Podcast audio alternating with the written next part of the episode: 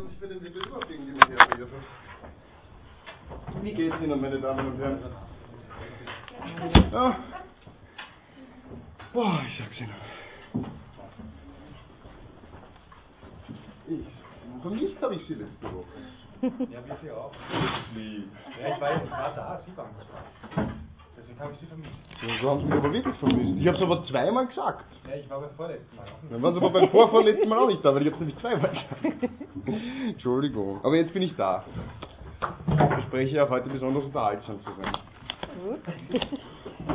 Okay, meine Damen und Herren, was ich gerne machen würde am Anfang mit Ihnen, ähm, äh, wir sind ja jetzt ganz gut einmal bei der Hälfte des Semesters angekommen, äh, haben auch schon durchaus Fortschritte gemacht äh, in dem, was wir hier tun. Ich habe mir das angeschaut, ich weiß nicht, wer von Ihnen, grüß Gott, ich weiß nicht, wer von Ihnen ab und zu, äh, wie wir ja gesagt haben, äh, für die deutschen Übersetzungen zum Teil Reklamhefteln zuzieht, äh, weil die Texte ja vor allem, also die älteren englischen, ja doch nicht ohne weiteres sich äh, erschließen.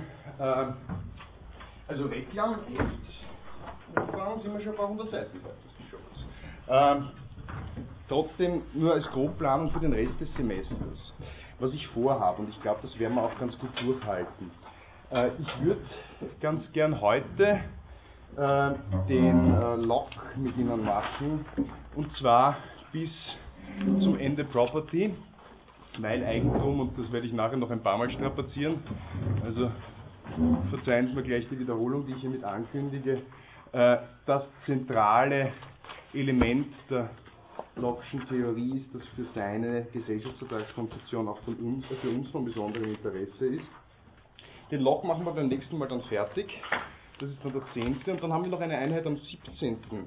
Äh, äh, Dezember. Äh, ich werde den Hume wahrscheinlich opfern.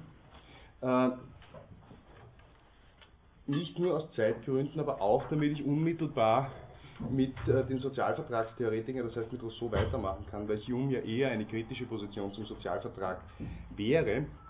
Das heißt, wir machen am 17. weiter, äh, am, ja, am 17. weiter äh, mit Rousseau, steigen dort gleich ein. Der wird uns beschäftigen bis Anfang Jänner und dann machen wir noch Kant. Ähm, dann sind wir mit den großen Sozialvertragstheorien jedenfalls durch. Das ist das, was ich in dieser Lehrveranstaltung äh, sozusagen als Pflichtprogramm auch mir vorgenommen habe. Und wenn wir noch Zeit haben, dann machen wir äh, Hume, Hegel und Marx am Schluss und ziehen sozusagen die Kritik an der Gesellschaftsvertragskonzeption zusammen äh, zur generellen Reflexion. Das jetzt nur äh, von mir vorab. So. Ich bin heute wieder in Uniform, ich muss mich entschuldigen. beim nächsten Mal komme ich dann wieder normal geklärt. Ähm, zum Grüß Gott. Ich bin ja froh, dass ich nicht der Einzige bin, der der Schnee auftreibt. Äh, zum Log, wir haben beim letzten Mal ja mit Grundsätzen angefangen, äh, steigen dort auch gleich wieder ein. Äh, die Auseinandersetzung mit Filmen haben wir schon diskutiert. Äh, das können wir uns jetzt sparen, obwohl er noch ab und zu darauf zurückkommt. Äh, wir werden insbesondere bei der Frage, naja, was ist das für ein Naturzustand, den er beschreibt? Glaubt er dran oder setzt das als Denkvoraussetzung eher voraus? Äh, noch einmal ganz kurz darauf zurückkommen, für jetzt können wir es uns sparen. Äh, wenden wir uns noch einmal am Anfang bei Locke äh, seiner äh, Definition von politischer Macht oder von Staatsgewalt zu, weil die sehr interessant ist und viel offenbart von dem, äh, was wir mitnehmen können, seiner äh, Sozialvertrags-, seiner Gesellschaftsvertragskonzeption nach. Das ist Paragraph 3, auf den ich jetzt beziehe, Seite 48. Ähm, zu dieser Definition. Political power I take to be a right of making laws with penalties of death and consequently all lesser penalties for the regulating and preserving of property and of employing the force of the community in the execution of such laws and in the defense of the Commonwealth from foreign injury and all this only for the public good. Äh, wir sehen hier schon die zentrale Stellung, die der Eigentumsbegriff bei Locke hat in seiner, äh, in seiner politischen Philosophie. Weil er sagt, die Rechtsordnung, ja, die Rechtsordnung, die ich äh, begründe, und wir werden sehen, das ist bei ihm ein wesentlich facettenreicherer äh, Begriff als bei den Theoretikern zuvor, ähm, die hat einmal äh, ganz wesentlich zum Gegenstand äh, die Vermögensallokation.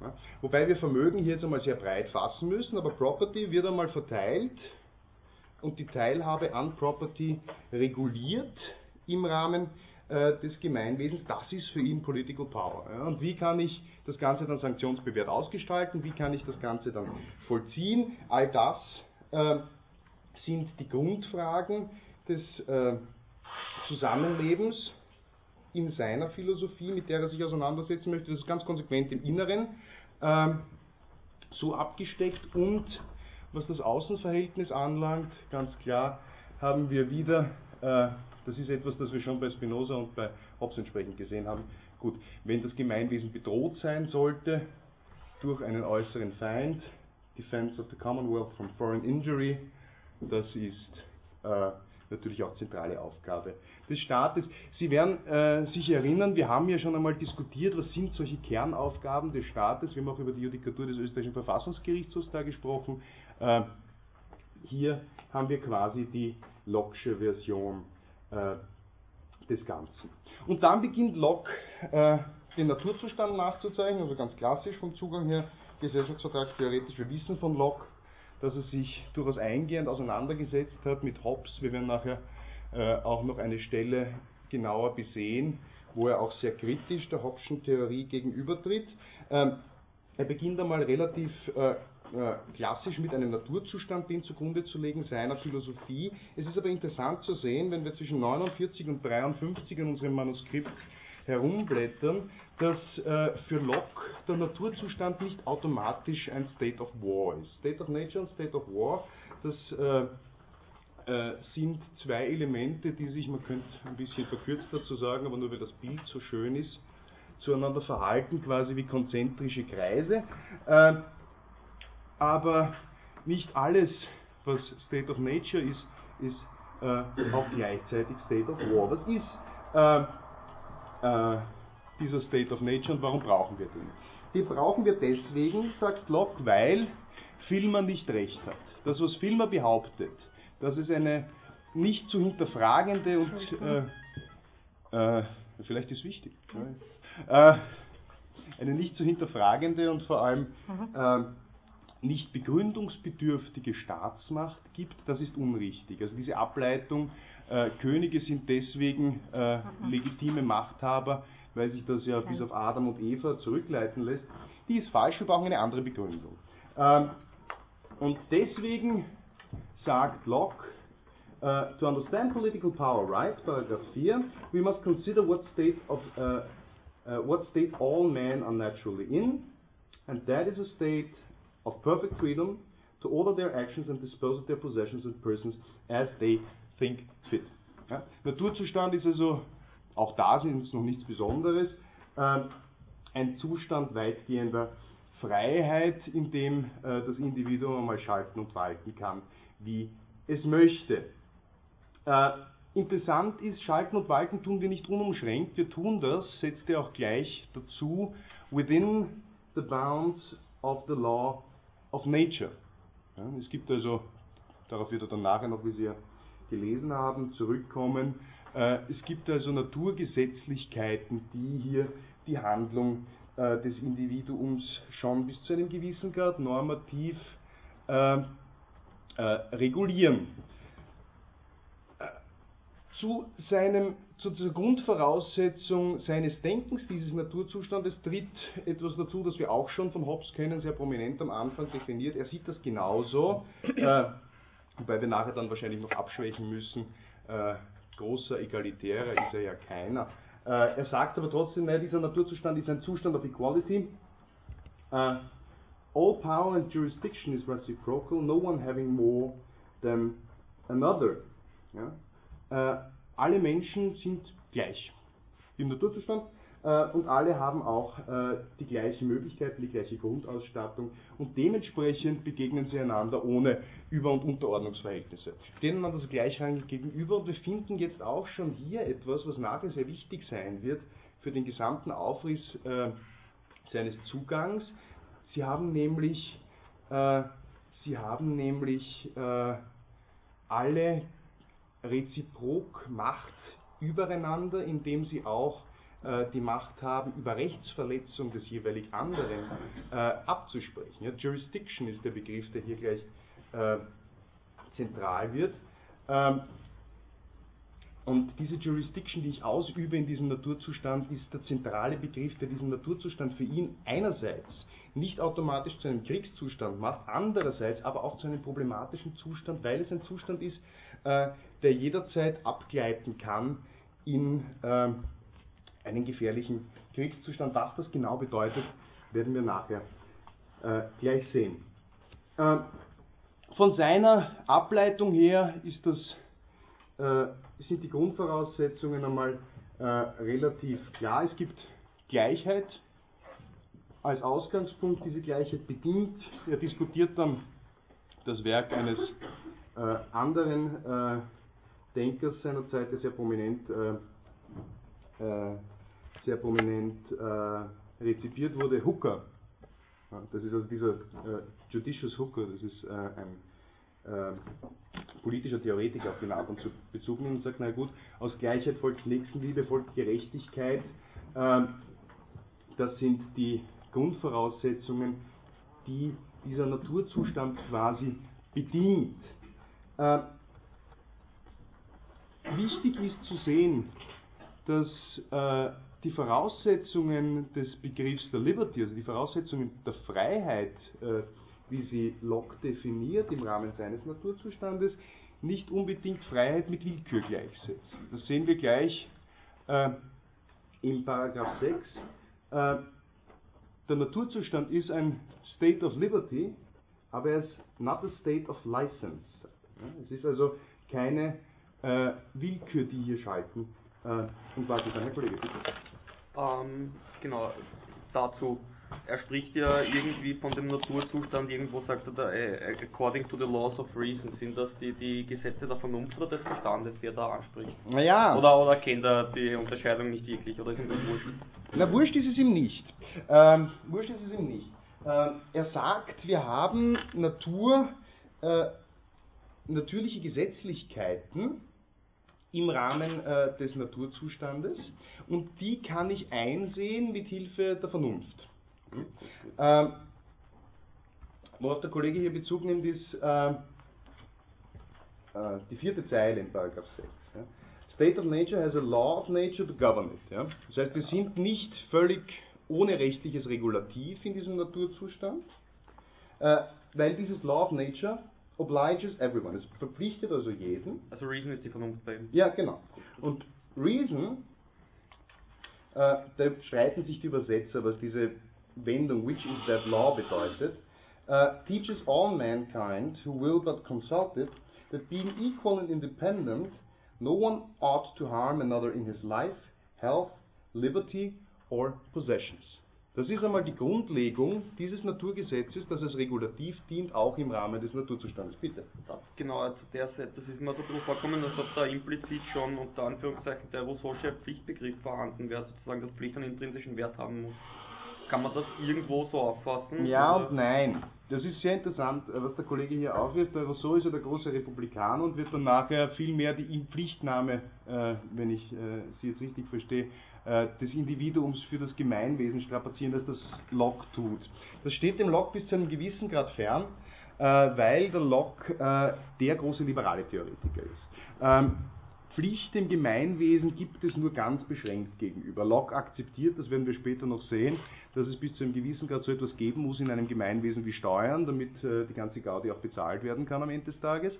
Ähm, sagt aber, der Staat sollte sich, das ist das, was man gemeinhin als Nachtwächterstaat äh, in der äh, politischen Theorie bezeichnet. Er sollte sich auf grundlegende Funktionen zurückziehen, äh, eben das sicherzustellen, was wir vorher gehört haben in diesem politischen Grundbegriff, den er hier offenbart. Ähm, sicher nicht das, was wir im modernen Staatswesen kennen. Das wäre für Locke, also der, der, Wohlfahrtsstaat moderner Prägung, das wäre für ihn ein, ein, fürchterliches Unding gewesen. Und dementsprechend sind auch die Pflichten des Individuums jetzt von äh, wenigen äh, Ausnahmen abgesehen wahrscheinlich relativ dünn äh, gesät äh, im, Rahmen, äh, im Rahmen seines Denkens. Ähm, was ich nicht habe, worauf ich kein Recht habe in diesem Naturzustand, ist äh, den anderen zu verletzen oder ihm sein Eigentum zu entziehen, auch da wieder ganz zentral, das kennen wir noch nicht. Also wir haben es zumindest so zentral nie gesehen, weder bei äh, Hobbes noch bei, äh, noch bei äh, äh, Spinoza. Auch da schwingt ganz zentral wieder dieser Eigentumsbegriff hinein, äh, weil Eigentum bedingt durch äh, die Subsistenz des Individuums als zentrale Voraussetzung ähm, äh, des Überlebens angesehen wird. Also keine Zerstörung oder keine, keine Entziehung des Eigentums auch dem anderen gegenüber. Äh, gleichzeitig auch äh, kein Recht auf Selbstzerstörung, sofort, ähm, weil und soweit ich mir ja selber nicht gehöre und auch dementsprechend kein Recht auf äh, äh, Zerstörung äh, oder Beeinträchtigung anderer. Bitte. Ich hätte noch eine allgemeinere Frage äh, die sich ein bisschen auf das Vorgehende bezieht, weil, wir wieder bei einem Natur, Naturzustand waren und äh, die Menschen von Natur aus gleich sind, äh, was bei den anderen ja auch der Fall ist. Wird damit aber nicht gleichzeitig auch ausgesprochen, dass im Staat eine Ungleichheit oder sich eine Ungleichheit durch den Staat ergibt und läuft das nicht dem Recht dann zuwider oder kriege ich da keine Probleme. Weil man kann das Ganze auch umgekehrt machen, dass man davon ausgeht, dass der Naturzustand Ungleichheit ist und durch den Staat die Gleichheit hergestellt wird. Ja, das ist immer das Gleichheitsproblem. Ne? Äh, auch wenn wir uns jetzt normative Gleichheit und faktische Gleichheit schließen einander bis zu einem gewissen Grad aus. Also wenn man die großen liberalen Theoretiker äh, liest, die jetzt, äh, äh die zumindest im das 20. Jahrhundert zentral geprägt haben. Wenn wir uns einen Hayek zum Beispiel anschauen, Constitution of Liberty, ja, dann sagt er, normative Gleichheit und faktische Gleichheit sind zwei, zweierlei Paar Schuhe. Ich kann das eine voraussetzen und das andere anstreben, aber äh, gleichzeitig kann, es, äh, äh kann ich sie nicht als Denkvoraussetzung heranziehen äh, im, Rahmen, äh, im Rahmen einer normativen Grundlegung. Ähm, äh, ich glaube schon, dass das stimmt. Wir müssen zwei Dinge unterscheiden.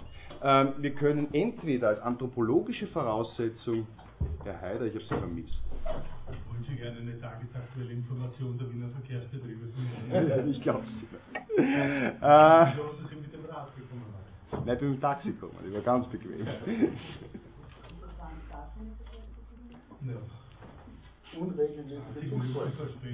Chaos, absolut. Ähm, wo waren wir? Ja. Ähm, normative Gleichheit, also nein, Blödsinn, äh, faktische Gleichheit, ja, das kann ich als anthropologische Denkvoraussetzung heranziehen und kann sagen, okay, das ist so.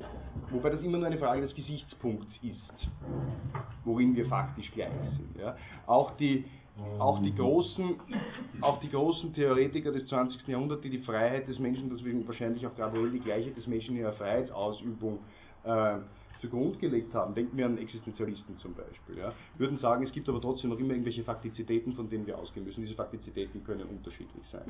Ja, Sartre würde sagen, zum Beispiel ganz radikal, ich bin frei, alles zu tun äh, und insofern in meiner Freiheit den anderen auch ohne weiteres gleich. Äh, wenn ich allerdings, äh, keine Ahnung, wenn mir äh, äh, in der Realisierung meiner Freiheit Hindernisse im Weg stehen. Mir fehlen Gliedmaßen, ich kann dementsprechend kein Sprinter werden ja, äh, und keinen Weltrekord aufstellen. Dann werde ich daran scheitern. Ungefähr so, und jetzt sehr untechnisch runtergebrochen, ist das Verhältnis höchstwahrscheinlich auch äh, in Bezug auf das, äh, worauf Sie jetzt anspielen. Wenn wir uns das äh, im modernen Rechtsstaat ansehen, dann sagt der Rechtsstaat nicht, unserer Sicht nach, zumindest wie sie gängig ist, ähm, dass die Menschen alle gleich sind, sondern er sagt, dass vor dem Gesetz alle Menschen gleich sind. Der zentrale Unterschied äh, ist, dass das ja keine äh, faktische Voraussetzung oder faktische Grundlegung eines Menschenbildes ist im Rahmen einer rechtlichen Verfasstheit, sondern äh, vielmehr eher sagt, naja, das ist ein Sollen, das staatsgerichtet ist, nämlich ein Sollen, das bedingt, äh, dass äh, Behörden und der Gesetzgeber, was auch immer, äh, den Einzelnen im Recht selbst gleichzustellen haben. Vielleicht auch mit den Mitteln des Rechts, und das ist dann die Voraussetzung dieser Sollensanordnung, die dann mitschwingt. Und das ist der zweite Punkt, auf den Sie angespielt haben, der sehr wichtig ist. Vielleicht auch mit den Mitteln des Rechts äh, danach trachten sollen, bestehende faktische Ungleichheiten zu, auszutarieren. Äh, wenn wir uns äh, Diskriminierungs- oder Benachteiligungssituationen ansehen, heute, heutzutage im äh, klassisch juristischen Bereich, Mann, Frau, Ja? Nach wie vor bestehende Ungleichheiten, Stichwort gläserne Decke. Ich glaube, ich muss jetzt da nicht weit ausbreiten, wovon ich spreche. Dann gibt es zum Beispiel für, äh, äh für äh, die Gebietskörperschaften im österreichischen Recht äh, durchaus die, die positivrechtliche Anordnung, dass diese bestehenden Ungleichheiten zwischen Mann und Frau ähm, austariert werden, auch durch positiv diskriminierende Maßnahmen. Ja, dass ich zum Beispiel im Rahmen von Stellenausschreibungen oder welchen Dingen auch immer äh, Begünstigungen vorrecht Frauen bevorzuge, um, die, um normativ eine bestehende faktische Ungleichheit auszugleichen. Das gleiche mit Menschen mit körperlichen Behinderungen zum Beispiel. Kann ich auf normativer Ebene entgegensteuern. Aber ähm, als, äh, als Grundkonzepte würde ich sagen, ergänzen die einander eher, als dass ich beide als Grundvoraussetzungen hineinbringen kann. Wovon die hier ausgehen, also wovon, äh, äh, wovon diese Gesellschaftsvertragstheoretiker, soweit wir sie bislang durchgesprochen haben, hier ausgehen, ist meiner Meinung nach schon eher die faktische Gleichheit. Sagen, Menschen sind an sich gleich in diesem Naturzustand, kommen gleich an Fähigkeiten und Möglichkeiten zur Welt.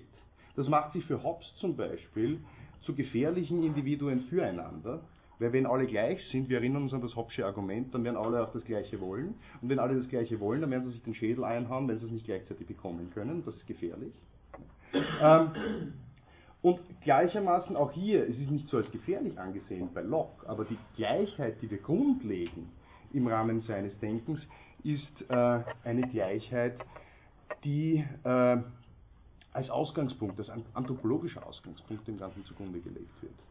Noch kein äh, noch, keine, äh, noch keinen Widerhall in einem wie auch immer gearteten Sollen zumindest findet. Ja, ich finde das nur, ich frage das nur und finde das nur interessant wegen eben dann aufgrund, weil ja genau da irgendwie dieser Wechsel dann kommt äh, nach der sozialen Revolution sozusagen, nach der Arbeiterbewegung, äh, wo er zum Beispiel Bakunin, äh, das wäre jetzt ein Anarchist, der genau hier ähm, beginnt zu arbeiten, auch in Bezug auf das Eigentum dann nämlich.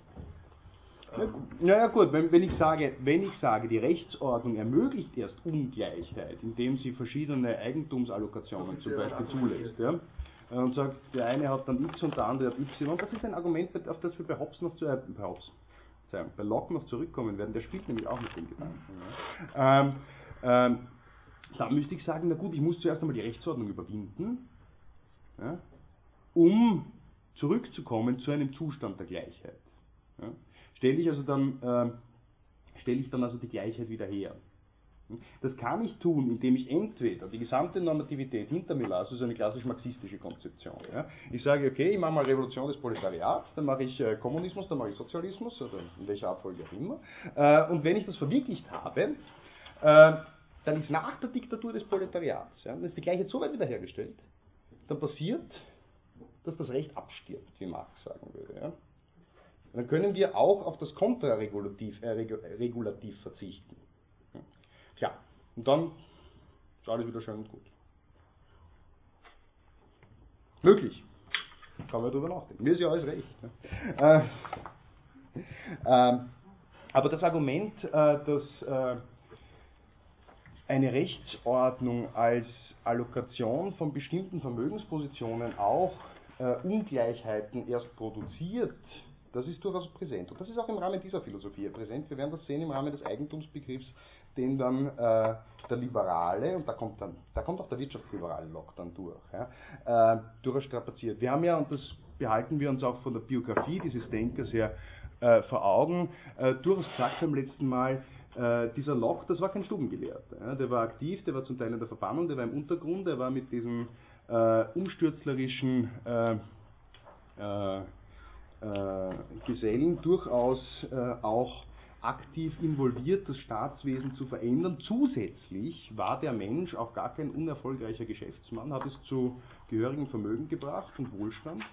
Ähm, das Ganze auch mit Geschäften, die man vor dem Hintergrund seiner Philosophie hinterfragen kann, ob, ob, ob er sie so intellektuell für sich rechtfertigen könnte. Hobbes zum Beispiel, äh, Hobbes, sag mal Hobbes, äh, Hobbes war nicht reich. Ähm, Locke hat äh, ganz gutes Geld mit dem Sklavenhandel verdient, äh, zumindest mittelbar. Äh, wobei, also wer von Ihnen schon vorausgelesen hat, oh ja, ja genau. Äh, äh, Also an sich für ihn Sklaverei ja keine Option ist. Also wie er das gerechtfertigt, man hätte sich gut mit ihm unterhalten können zumindest darüber. Ja. Ähm, aber das hat seine Philosophie bis zu einem gewissen Grad dann auch so, wie soll man sagen, äh, sicher nicht, sicher nicht gänzlich unberührt gelassen, indem wie er sagt, okay, wie erringe ich Wohlstand und warum ist Wohlstand bis zu einem gewissen Grad auch legitim und nicht nur legitim, sondern im Staatswesen auch aktiv zu schützen, weil äh, erworben und innerhalb des Gemeinwesens auch äh, durchaus, äh, durchaus vorteilhaft. Das sehen wir dann aber nachher noch, ich möchte jetzt nicht zu viel vorwegnehmen. Bitte.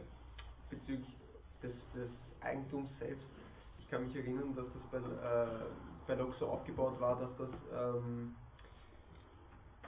dass man das Eigentum, also wenn es, wenn es niemandem gehört, dann kann man sich das sozusagen, äh, ich will jetzt nicht sagen nehmen, aber man kann man äh, erarbeiten irgendwo tut man sich. Genau, dann hat man äh, jedenfalls also man kann sich zu einem Eigentum machen, wenn es noch niemandem gehört. Ja. Und ein Aspekt, den ich da interessant gefunden habe, ist, äh, dass ja der Eigentum eigentlich als eine unendliche Ressource angesetzt wird. Nein, unendliche Ressource nicht. Ich möchte jetzt nicht mehr zu viel vorwegnehmen, weil wir das nachher noch ausführlich machen würden. Der einzige Punkt ist, Locke würde sagen, äh, es ist schon wahr, es gibt nicht unbeschränkt viel auf der Welt, aber äh, auch, also das sagt er relativ deutlich, ja, es hat, Locke macht zwei Argumente. Erstens, es gibt viel Land. Zweitens, es gibt viele Menschen, es gibt mehr Menschen als früher. Drittens, aber es gibt noch immer mehr Land als Menschen, deswegen das geht sich schon alles aus. Ja, wenn wir gewisse Vorgaben einhalten. Und diese Vorgaben, die er dann aufstellt, auf die kommen wir dann gleich zu sprechen. Ähm, nur ganz kurz jetzt noch, äh, um die Problematik dieses Naturzustandes äh, fertig zu umreißen. Äh, von dieser Grundlegung. Ja? Ich darf mich selbst nicht zerstören, ich darf die anderen nicht äh, einschränken oder natürlich ihnen auch äh, kein Leid antun im Rahmen des äh, Naturzustandes. Und das macht diesen Naturzustand ja eigentlich zu einem Friedenszustand, solange sich nur alle an das Gesetz der Natur halten. Ja? Sie sehen hier, das ist ja von der Ableitung her, er, er baut schon viel an Voraussetzungen auch auf dem Hobbschen Denken auf, scheint mir zumindest so. Äh, weil wenn wir diese fein ziselierte Ableitung der Naturgesetzlichkeiten bei Hobbes vergleichen mit den lapidaren zwei Absätzen bei Locke, ja, äh, er sagt, okay, es gibt Naturgesetzlichkeiten, und an die kann man sich halten oder nicht. Bei, äh, wenn wir vergleichen, bei, äh, bei, bei Hobbes hatten wir fast 20 Ableitungen. Das folgt aus der Naturgesetzlichkeit. Das haben wir jetzt dann nicht. Wir sagen, okay, es wird alles gut sein, wenn wir uns nur äh, dabei, äh, daran halten. Ja, liegt das dann, äh, äh, äh, dröselt das dann auf in Paragraph 7 äh, und sagt, es wird eigentlich alles dann gut sein. That all men may be restrained from invading others' rights and from doing hurt to one another. Also wehtun darf man sich nicht, man darf die Rechte des anderen nicht beschränken and the law of nature be observed, which willeth the peace and preservation of all mankind, the execution of the law of nature in that state put into every man's hands, whereby every one has a right to punish the transgressors of that law to such a degree as may hinder its violation. Das ist relativ interessant. Er sagt nicht nur, dass alles schon gut sein wird, solange man sich nur an das Naturgesetz hält. Er sagt auch, na gut, wir brauchen ja dennoch kein richtiges Regulativ ohne Sanktionsmechanismus, wir brauchen Möglichkeiten der Rechtsdurchsetzung. Ja, das ist der Punkt, wo Hobbes schon aufgestellt hatte. Hobbes hat gesagt, der Naturzustand ist deswegen so gefährlich, weil wir keine Möglichkeit der Rechtsdurchsetzung haben. Ja, und deswegen sind Verträge zum Beispiel, die im Naturzustand geschlossen werden, sind völlig sinnlos. Das bin ich. Verzeihung.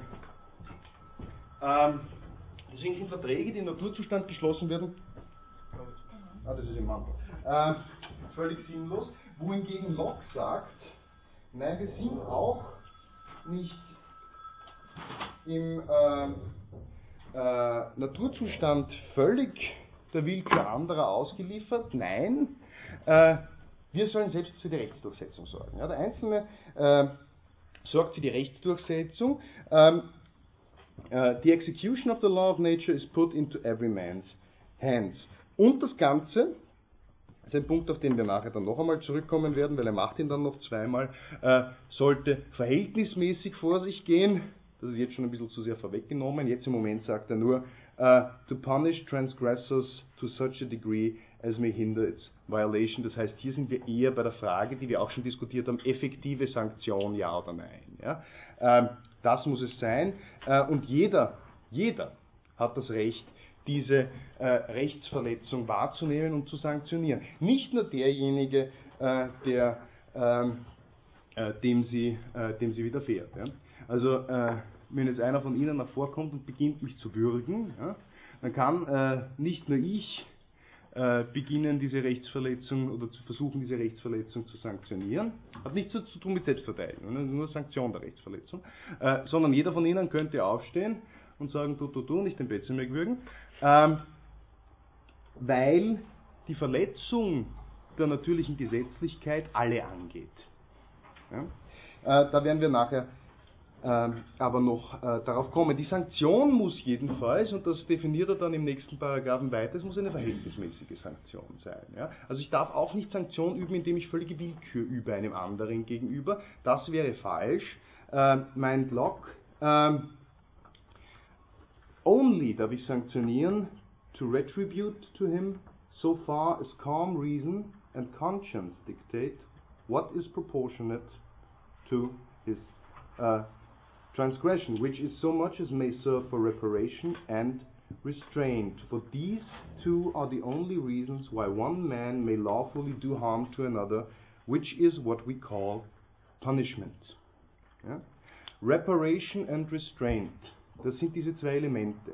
Und er greift da auf der einen Seite die Argumentation auf, die wir schon bei Hobbes sehr intensiv diskutiert haben, zu sagen Restraint.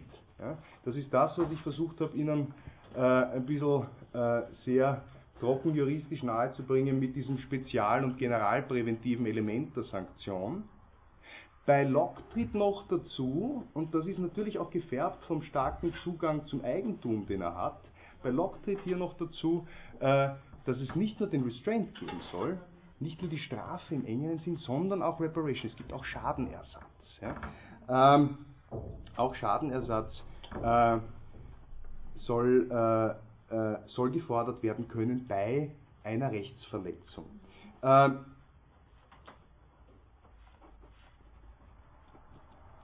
und was er dann, ähm, was er dann äh, argumentiert im Verhältnis oder warum jeder an sich strafen darf, also warum jeder den Restraint dem anderen gegenüber äh, äh, praktizieren sollte oder ihm auferlegen sollte, ist äh, die klassische Konzeption, weil derjenige, der das Recht verletzt, sich außerhalb äh, äh, der, äh, der Naturgesetzlichkeit stellt. Ja? Sofort. the offender declares himself to live by another rule than that of reason and common equity, which is that measure God has set to the actions of man for their mutual security. Ganz klassisch, wahrscheinlich sogar wörtlich sehr richtig übersetzt, derjenige, der Rechtsbrecher ist in diesem Zustand, ist also ein Outlaw im besten Sinn des Wortes. Und dementsprechend für diese Rechtsverletzung wird sanktioniert und sie wird sanktioniert von jedem. Bitte, Herr Kollege. Ähm, habe ich das richtig verstanden? Da irgendwo in dem oder in den nächsten Paragraphen geht es da weiter, dass er meint, dass sollte das, was man getan hat, wieder gut machen, wieder gut zu machen sein und man sieht so alles ein und es tut am Lad und man macht es auch wieder gut, dann reicht das eigentlich und es ist keine gesonderte Bestrafung on top of it mehr oder weniger noch notwendig. Erklären Sie mir das nochmal. Ähm, ne, also wir, wir, haben jetzt Reparation and Restraint, also sprich Wiedergutmachung und Bestrafung gehabt. Mhm. Und irgendwo später sagt er aber, dass es da eigentlich mehr um den Restraint als um die Re also mehr um die Reparation als um den Restraint geht. Und sollte ja. die Reparation vollständig möglich sein, dass das eigentlich reicht, wenn ich von selber jetzt komme und alles einsehe, sagt, tut mir furchtbar leid, schaut, da hast, wie macht er das alles wieder und passt so irgendwo. Ja, da kommt er dann später noch beim State of War darauf zurück. Sagt, ah okay, ja, genau, im wenn ich, wenn ich, äh, wenn ich äh, Reparation geleistet habe ja, und mich deswegen wieder in den Friedenszustand zum anderen zurück äh, okay. versetze, äh, aber da kommen wir nachher nochmal genauer drauf, dann sagt Locke, naja, dann ist alles wieder gut. Ja, dann ist der Kriegszustand wieder aufgehoben, dann bin ich wieder genau, im. Friedenszustand genau. zurück. Er macht jetzt aber ein weiteres sehr interessantes Argument, zu sagen, na gut, äh, strafen darf einmal jeder, ähm, aber äh, der Schadenersatz, der Schadenersatz, der funktioniert immer nur relativ. Ja? Nur derjenige, der auch den Schaden erleidet, kann den Ersatz für den Schaden einfordern. Das heißt, ich scheide hier ganz, äh, äh, ganz anders als bei Hobbes. Ich scheide hier jetzt wirklich den Schaden von der Strafe und sage, okay, äh, wohingegen jeder strafen darf, den Schadenersatz darf nur äh, einer einfordern, der auch äh, den Schaden erlitten hat. Die anderen dürfen ihm dabei helfen, er spricht dann irgendwann von Assistance äh, in diesem Zusammenhang, aber einfordern darf ihn nur äh, der eine. Und deswegen kann man auch, jetzt macht er einen gedanklichen Hüpfer, der aber relativ interessant ist, äh, in einem bürgerlichen Zustand zwar als derjenige, der im weitesten äh, für das staatliche Gewaltmonopol verantwortlich ist, ähm, äh, zwar absehen von der Strafe für ein gewisses Individuum, man kann aber nicht für denjenigen, der den Schaden erlitten hat, gleichsam auf den Ersatz des Schadens verzichten. Äh, ganz, äh, nicht alles, was hinkt, ist ein Vergleich, aber stellen Sie sich das folgendermaßen vor. Locke würde sagen, es ist durchaus legitim, dass es in der österreichischen Verfassung eine Bestimmung gibt, äh, die dem Bundespräsidenten das Recht einräumt, äh, jemanden zu begnadigen. Das ist okay. Unter bestimmten Voraussetzungen. Es wäre nicht in Ordnung, wenn die österreichische Bundesverfassung dem Bundespräsidenten das Recht geben würde, auch den Ersatz des Schadens, den ein Mensch verursacht hat, einem anderen Individuum gegenüber, ähm, äh, gegenüber zu erlassen. Ja. Also wenn Sie jetzt herkommen und mich würgen, ja, stellen Sie sich vor, Sie würgen mich richtig fest, weil Sie sind heute wegen des Wetters sind Sie richtig angefasst. Sie würgen mich also fest und ich bin äh, ja äh, äh, Sie würgen mich fest und, äh, und ich habe eine, was weiß ich, ich bin drei Wochen ans Bett gefesselt und habe einen Verdienst entgangen. Ja. Ich, meine, ich bin ein Unilehrer, habe kein großes Gehalt, das wird nicht besonders anstrengend sein, mich dafür äh, zu entschädigen. Ähm, deswegen ist es gut, wenn Sie mich würdigen, würgen und keinen Banker zum Beispiel. Ja. Ähm, aber äh, wären Sie zum Beispiel zu bestrafen, ja, weil Sie eine Körperverletzung an mir begangen haben, was ja nichts Unnettes, äh, was, ja, was ja nichts Nettes ist. Äh, ja, ja, es ist. Ähm, aber die Schadenersatzforderung, die ich gegen Sie habe, die kann ich davon separieren. Jetzt können Sie begnadigt werden, ganz untechnisch besprochen, so, so, schnell, so schnell schießt der Bundespräsident nicht. Äh, jetzt könnten Sie begnadigt werden äh, vom Bundespräsidenten, wenn Sie irgendwann einmal verurteilt werden dafür, dass Sie mich gewürgt haben. Der Bundespräsident kann aber nicht an meiner Stelle auf die Schadenersatzforderung verzichten für Sie. Das meint äh, Locke mit, diesem, ähm, mit dieser Argumentationsfigur. Was das Maß der Strafe anlangt, so setzt Locke weiter fort, gibt es eigentlich äh, kein, äh, äh, keinen äh, Unterschied zwischen einem Naturzustand und einem späteren bürgerlichen Zustand. Beide Strafen müssen jeweils äh, dem Grundsatz äh, der Verhältnismäßigkeit genügen. Da geht er näher für diejenigen, die es interessiert, in Paragraph 12 auf Seite 51 darauf ein. Das, glaube ich, können wir aber äh, im gegebenen Zusammenhang uns sparen, näher zu diskutieren. Das Spannende ist, äh, ist äh, die Frage, die er als nächstes aufwirft, nämlich zu sagen, naja gut, äh, ist es nicht seltsam, dass man äh, als Richter in eigener Sache immer fungiert, dann im Rahmen äh, dieses Naturzustands. Und er sagt natürlich, das ist seltsam, wir haben natürlich vor allem die große Gefahr, dass Rachegelüste uns zu weit treiben im Hinblick auf die Festlegung des äh, zutreffenden oder des geeigneten äh, Strafmaßes. Äh, und ich gebe auch zu, sagt der Locke, dass hier ähm, äh, Civil Government, also ein bürgerlicher Zustand, außerhalb des Naturzustandes ein proper remedy ist, also ein, ein gutes Gegenmittel uh, for the inconveniences of the state of nature, which must certainly be great where men may be judges in their own case. Und jetzt macht er aber einen interessanten Sprung und sagt, okay, das glaube ich. Da ist der bürgerliche Zustand sicher geeigneter, hier äh, Vorkehrungen zu treffen, dass es genau dazu nicht kommt. Aber nicht jede Ausformung des bürgerlichen Zustands, weil, wenn ich es mit einer absoluten Monarchie zu tun habe, zum Beispiel, ist das eigentlich wesentlich schlechter noch als der Naturzustand. Weil der absolute Monarch als Richter in eigener Sache, wenn es zum Beispiel gegen den geht, völlig willkürlich handeln kann, ohne dass ich einen dezentralen äh, oder ohne dass ich einen dezentralen Mechanismus habe des Normvollzugs, also der Sanktionsbeimessung, äh, Und diese Figur kann ich überhaupt nicht, äh, äh, diese Figur kann ich überhaupt nicht äh, äh argumentieren vor dem Hintergrund des, Pro äh, des Problems, Richter in eigener Sache zu sein. Dementsprechend hier wäre sogar noch der dezentrale Vollzug eines Naturzustandes durchaus real. real, durchaus ideal im Verhältnis dazu. Real habe ich deswegen gesagt, weil ich schon weitergelesen habe bei meinen Notizen. Nämlich die nächste Frage ist, naja gut, aber lieber John Locke, so fragen mich manche, sagt er im Weiteren, äh, ist der Naturzustand als solcher denn überhaupt real, von dem du uns erzählst? Und das ist die spannende Frage, die sich viele äh, äh, äh, Denker, die sich dann in weiterer Folge mit Locke äh, auseinandergesetzt haben, auch gestellt haben. Glaubt dieser John Locke wirklich so naiv, dass wir alle irgendwann einmal auf Bäumen herumgesessen sind oder auf der Weide herumgeturnt haben und dann beschlossen haben, wir stellen uns im Kreis auf, leisten einen heiligen Eid und treten dann in den bürgerlichen Zustand über?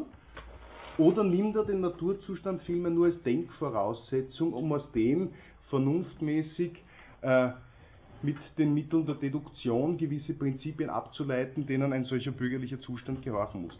Viele, äh, auch prominente äh, äh, Interpreten äh, des John Locke, unter anderem auch, äh, mein Gott, mein Bertrand Russell zum Beispiel, äh, würden sagen, nein, nein, der hat das schon geglaubt. Der Locke glaubte in den Naturzustand und dass das wirklich einmal ein realer Zustand war. Ja? Und wenn wir die nächste äh, sofort. Äh, und wenn wir den nächsten Paragraphen uns anschauen, dann könnten wir auch glauben, dass das wirklich so stimmt. Ich habe aber ein bisschen eine andere Deutung, die ich Ihnen gleich versuchen werde einzureden. Ähm, bei Paragraph 14 sagt Locke, it is often asked as a mighty objection, where are or ever were there any man in such state of nature? Um, to which it may suffice as an answer at present that since all princes and rulers of independent governments all through the world are in a state of nature displaying the world, never was, nor ever will be, without numbers of men in that state. Ich glaube, das verrät relativ viel über seine Konzeption äh, des Naturzustandes. Er sagt, naja gut, dort, wo man selbst für den Vollzug auch von mir aus in eigener Sache äh, der Rechtsnormen zuständig ist, ohne dass es eine übergeordnete äh, Verantwortung äh, dieses Normvollzuges gibt, dort ist Naturzustand. Und deswegen ist Naturzustand für Locke insofern real, als man annehmen könnte, dort wo absolute Monarchen herrschen, die sich dieser Definition nach zumindest in einer Art Naturzustand befinden, dort ist es für ihn nach, weil so etwas wie einen Naturzustand muss es geben. Das wäre meine äh, Interpretation äh, dieses, äh, äh, dieser Frage gewesen, ist der Naturzustand für Locke ein realer Zustand oder nicht? Bitte, Herr Kollege. Das ist nicht, dass ich einmal, mich schreibt ein so, dass der Naturzustand irgendwo auch was Gott gegebenes ist. So wie das da, ich habe mir das so ganz kurz ist mir der Gedanke so aufkommen, dass okay, von Adam und Eva bis David war Naturzustand und ab da haben wir so ein Staatswesen und das entwickelt sich dann. Oder ja. so, so denken sie halt in diese Richtung. Ja, er argumentiert viel, also bei Locke, ne, äh, kommen wir der Bibel deswegen nicht aus aus zwei Gründen. Erstens ist der Mensch sehr bibelfest gewesen. Ähm, merkt man äh, durchaus äh, im Rahmen äh, auch des Second Twitters. Viel von der Bibelargumentation ergibt sich vor dem Hintergrund mit der Auseinandersetzung mit Filmer. Äh, Filmer, der ja nicht nur versucht hat herzuleiten, äh, Adam und Eva als oder vor allem Adam als Ausgangspunkt für die Begründung der Legitimität, äh, Legitimität der Herrschaft eines eines äh, absoluten Monarchen, sondern der diese ganze Argumentation, wenn man sich das einmal ansieht, also wer äh, Zeit und Lust einmal äh, äh, ich äh, lade Sie ein, laden Sie, äh, lesen Sie einmal dieses Ding durch, es ist sehr witzig zu lesen, den Film, das ganze Ding durchgehend mit Bibelzitaten gespickt hat. und damit Hobbes, damit Hobbes, mit Locke, ganz klar, damit Locke in seiner Auseinandersetzung mit Filmer an argumentativen Gewicht gewinnt, nimmt er auch in sehr starken, vielleicht schon überdosierten Ausmaß äh, auf die Heilige Schrift Bezug. Ähm, es kann, äh, glaube ich, aber nicht so sein, zumindest ist mein Verständnis der Sache nicht so, dass ich sagen würde, na gut, äh, wir setzen automatisch äh, den, äh, äh, den Zustand nach Eden oder welchen auch immer mit dem Ende des Naturzustandes gleich. Ich glaube, da würde er sich gegen eine solche Einordnung verwehren, eine klare historische Trennlinie, auch wenn man glauben würde, dass er einen Naturzustand für historisches Faktum hält, äh, zu ziehen, ist er ja an sich nicht bereit. Deutlich zumindest. Bitte. Ja, Locke nimmt ja oft einen Vergleich in Bezug auf Naturvölker. Ja, es wird immer ja, Indiens im Zweifel. Er lebt ja im Zeitalter der Entdeckung. Ja. Und manches war das statistisch plausibel, zum Beispiel, dass zehn Morgenland in Devonshire dieses Mal fruchtbarer sind als es in ja. Amerika, die von Menschen bewirtschaftet werden, kann es nicht daher sein, dass es sehr wohl praktisch. Mit diesen Beispielen, die man ja kennt aus der, aus der Geschichte der Entdeckung. Ja, ja, ja, ja. Das kann, das kann sicher sein, dass er insofern an einen Naturzustand glaubt, nämlich zu sagen, gut, äh, Naturzustand als Zustand, der äh, noch nicht, bei, bei Locke verschwimmen da mehrere Dinge, die Hobbes noch eher trennt. Naturzustand, insofern, glaube ich, gebe ich Ihnen völlig recht. Als Naturzustand den Zustand zu, der, zu denken, der der Zustand äh, einer Subsistenzwirtschaft ist, die die Kultivierung oder zumindest die, äh, die gesteuerte Kultivierung, klassische Agrarwirtschaft, wie wir sie heute kennen, äh, eben noch nicht kennt. Das wäre für ihn insofern was die Vermögensallokation betrifft, schon noch ein gewisser Naturzustand. Ich glaube nicht, dass er, weil die Indians, die kommen ja witzigerweise immer erst dann, wenn er von Property spricht. Ja? Ähm, und er sagt ja gleichzeitig auch, ich kann schon Property haben, aber noch immer Naturzustand sein. Das ist politisch noch kein Problem für ihn. Ich glaube nicht, dass er sagen würde, dass die auch politisch in einem Naturzustand leben, weil da würde er wahrscheinlich sagen, na, die haben ja Stammesstrukturen, die haben den Häuptling, der ein gewisses Gewaltmonopol hat und dieses Gewaltmonopol auch aufrechterhält und dementsprechend hier äh, äh, ein Sanktionsmonopol hat, das ist kein dezentrale Sanktion äh, oder kein dezentraler Sanktionsmechanismus mehr und dementsprechend politisch betrachtet kein Naturzustand mehr. Aber Sie haben völlig recht, ja, ökonomisch betrachtet ganz weit, ganz weit weg. Er meint das auch ein bisschen herablassend, oder? So minimal. Na klar. Schon, es ist mir ein bisschen vorkommen, wie Kant über die Südsee-Einwohner herzieht, wie er da irgendwo argumentieren will, dass man auch Pflichten gegen sich selber hat im ersten Abschnitt von der Grundlegende. Von der ja klar. Ja, sicher. Nein, Entschuldigung, der Mensch ist, der, der, lebt im, der, lebt im 16, äh, der lebt im 17. Jahrhundert und das ist ein reicher Engländer. Ne? Ja. Okay, ja.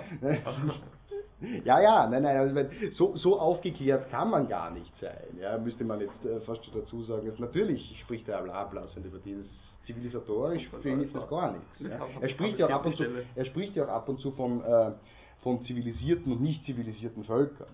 Ja. Äh, und da macht er ganz klar die Unterscheidung. Ähm,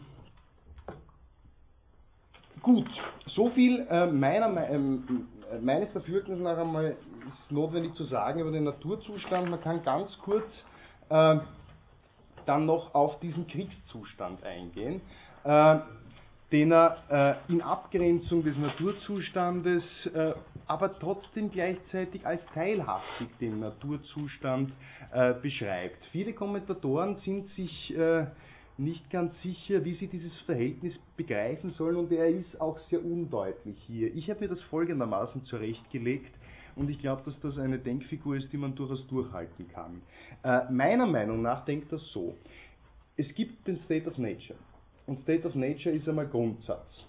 Ausnahme von Grundsatz sind Durchbrechungen des State of Nature in Gestalt von Rechtsverletzungen. Ja. Rechtsverletzungen können führen, und jetzt sind wir nicht mehr ganz sicher in der Ableitung, aber ich glaube, es stimmt so circa, Rechtsverletzungen können führen zu State of War. State of War ist aber nie ein Zustand, der ganzheitlich ist. Deswegen ist es kein Zustand, der an sich Platz greift anstatt State of Nature, sondern State of War ist ein Zustand, der punktuell den State of Nature durchbricht. Wenn also der State of Nature absolut ist als Prinzip, dann ist State of War relativ im Verhältnis zu demjenigen, dessen Rechtsposition beeinträchtigt wird oder dessen Rechte äh, verletzt werden. Ich glaube also, dass, also ich glaube, dass äh, State of War eher als relativer Zustand zu begreifen ist. Ja? Derjenige, der das Recht verletzt und derjenige, dessen Recht verletzt wird. Das ist State of War. Der bewegt sich immer zwischen den Beteiligten oder zwischen den handelnden Akteuren, wohingegen der Grundsatz ist, äh, State of Nature. Das ist aber, muss ich ganz ehrlich sagen, meine Privatdeutung, äh, die ich Ihnen jetzt nicht vorenthalten wollte, weil ich mir gedacht habe, vielleicht bringt es ein bisschen Klarheit, vielleicht verwirrt es aber auch mehr. Ähm,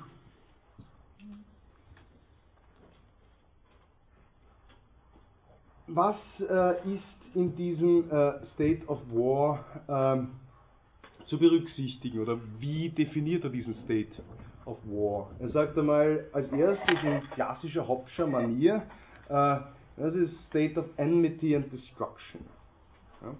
Declaring by word or action, not a passionate and hasty, but a sedate, settled design upon another man's life puts him in a state of war with him against whom he has declared such an intention, and so has exposed his life to the other's power, to be taken away by him, or any uh, one that joins with him in his defense and espouses his quarrel.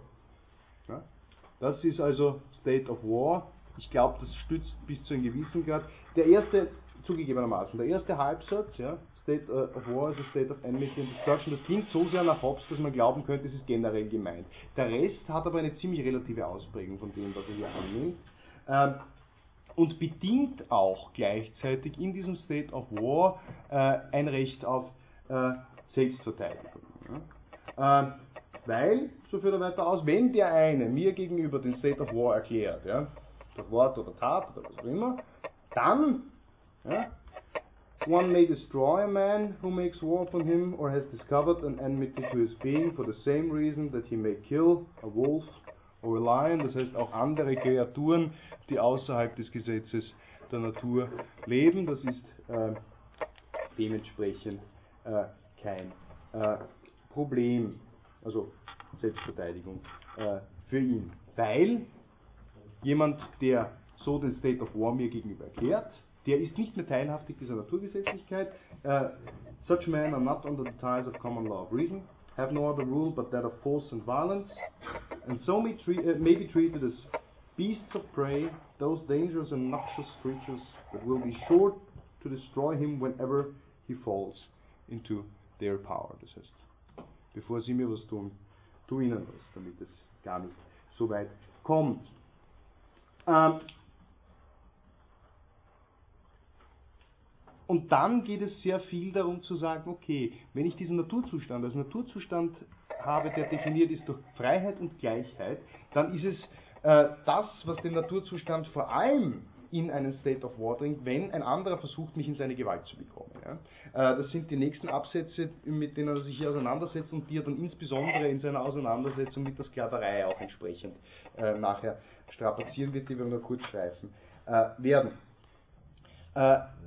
Äh, weil wenn jemand äh, mich in seine Gewalt bringen möchte, ohne meine Zustimmung, dann würde er ja äh, mit mir verfahren, wie es ihm gefällt und mich auch nach Belieben vielleicht vernichten wollen. Dementsprechend äh, kann, ich, äh, äh, kann ich mich hier entsprechend zur Wehr setzen und das ist auch eine relativ interessante Argumentation, ohne dass ich auf die Absicht desjenigen, der äh, mit mir entsprechend verfährt, abstellen müsste, der Grund, warum ich einen Dieb jederzeit töten darf. Uh, das ist bei Paragraph 18 relativ lustig zu sehen. Um, this makes it lawful for a man to kill a thief who has not in the least hurt him, nor declared any design upon his life any farther than by the use of force, so to get him in his power as to take away his money or what he pleases from him. Because using force where he has no right to get me into his power, let his pretense be uh, what it will, I have no reason to suppose that he who would take away my liberty would not, when he had me in his power, take away everything else. Ja, das ist jetzt ein bisschen mehr als Diebstahl, was er beschreibt. Die Juristen würden dazu sagen, das ist Raubzustände. Ja. Wenn jemand mir gegenüber, auch wenn er keine, keinen Vorsatz hat, ähm, mir äh, äh, mir äh, dauerhaft Schaden zuzufügen, äh, doch insoweit Gewalt antut oder mich insoweit in seine Gewalt kommen wird, als dass er mir Eigentum entzieht, um es sich selbst zuzueignen, bleibt es äh, dennoch dabei, dass der Größenschluss greift. Derjenige, der mich in seine Gewalt bekommen will, der möchte im Zweifel auch Schlimmeres, der lässt Schlimmeres vermuten.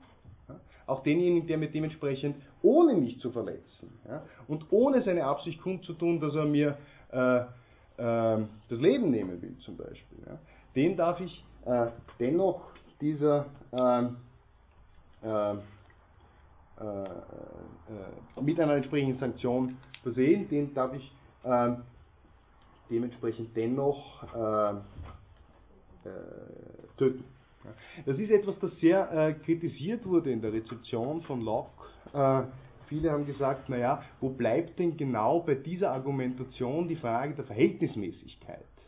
Ähm, also wie ich vorher selber angesprochen. Bitte. Dass die Sanktion im Maß sein muss. Genau.